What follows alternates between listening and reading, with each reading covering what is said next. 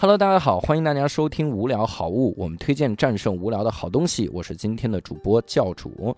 今天我要给各位推荐一部电影，这个电影呢也是我非常非常喜欢的，它的名字呢叫做《控方证人》。这个电影呢其实算是黑白电影时代的一个经典老片子啊，好像是五几年还是六几年那个片子。就这个电影呢，曾经有一位大咖推荐过哈，这个大咖其实就是老罗哈。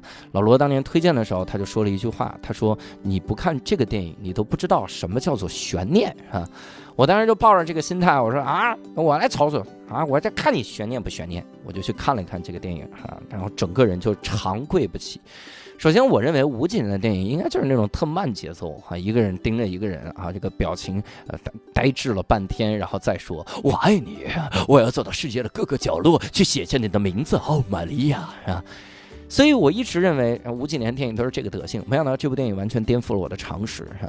这部电影里面呢，节奏极为的紧密甚至有点像我当年看的那个《十二怒汉》那种感觉。《十二怒汉》就是他到最后的时候环环相扣，一个人说服了其他的人。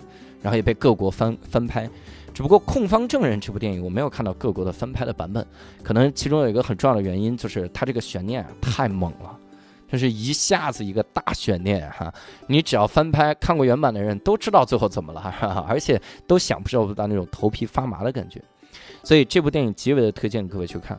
看的时候呢，前面半段哈，稍微进行一点小小的铺垫，但是这种铺垫跟现在的电影有点不一样。我们现在看这些个电影啊，他怕特别怕你失去耐心，所以有一个原则，就前面七分钟呢必须有一个大事儿。那你看很多的电影上来之后，这车就炸了。然后你说车炸了，我是演车炸之后的事儿吗？不是，他的倒叙，他是两个月前怎么怎么样哈，他是演这种。甚至你看美剧啊，近两年比较大火的一个美剧叫《切尔诺贝利》。这个《切尔诺贝利》这个美剧呢，里面一上来就给你演的第一幕就是切尔诺贝利泄露那一刹那。就是大家说，说控制不了了，这个棒子插不进去了，怎么回事儿哈？然后再往前倒，然后再倒回去啊，就是我后面发生了什么事儿，中间的插叙、倒叙之类的。这是我们现在特别怕你没耐心。那五几年呢？他不太怕你没耐心，所以他一般都是顺序，他就直着给你讲，是吧？就从头给你讲到尾。但是呢，他的节奏会特别的好。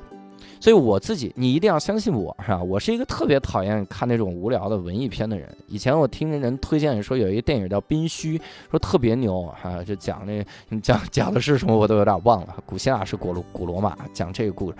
我当时看的时候真的是哇天哪，看了五分钟我睡着了七次，你知道吗？所以后来我就想我不能再看了，是吧？电影是谋财害命的，虽然也没谋着我的财吧，啊，但是我觉得我不适合这种电影。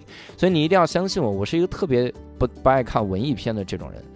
我我只在极为特殊的情况下能忍着看一两部文艺片，但是这部电影真的是超出你的想象，尤其是最后谜底揭晓那一刹那，你整个人头皮发麻到崩溃哈。当时那个结尾的时候，我不剧透啊，没有任何的剧透。结尾的时候呢，那个律师完美的演出了那种。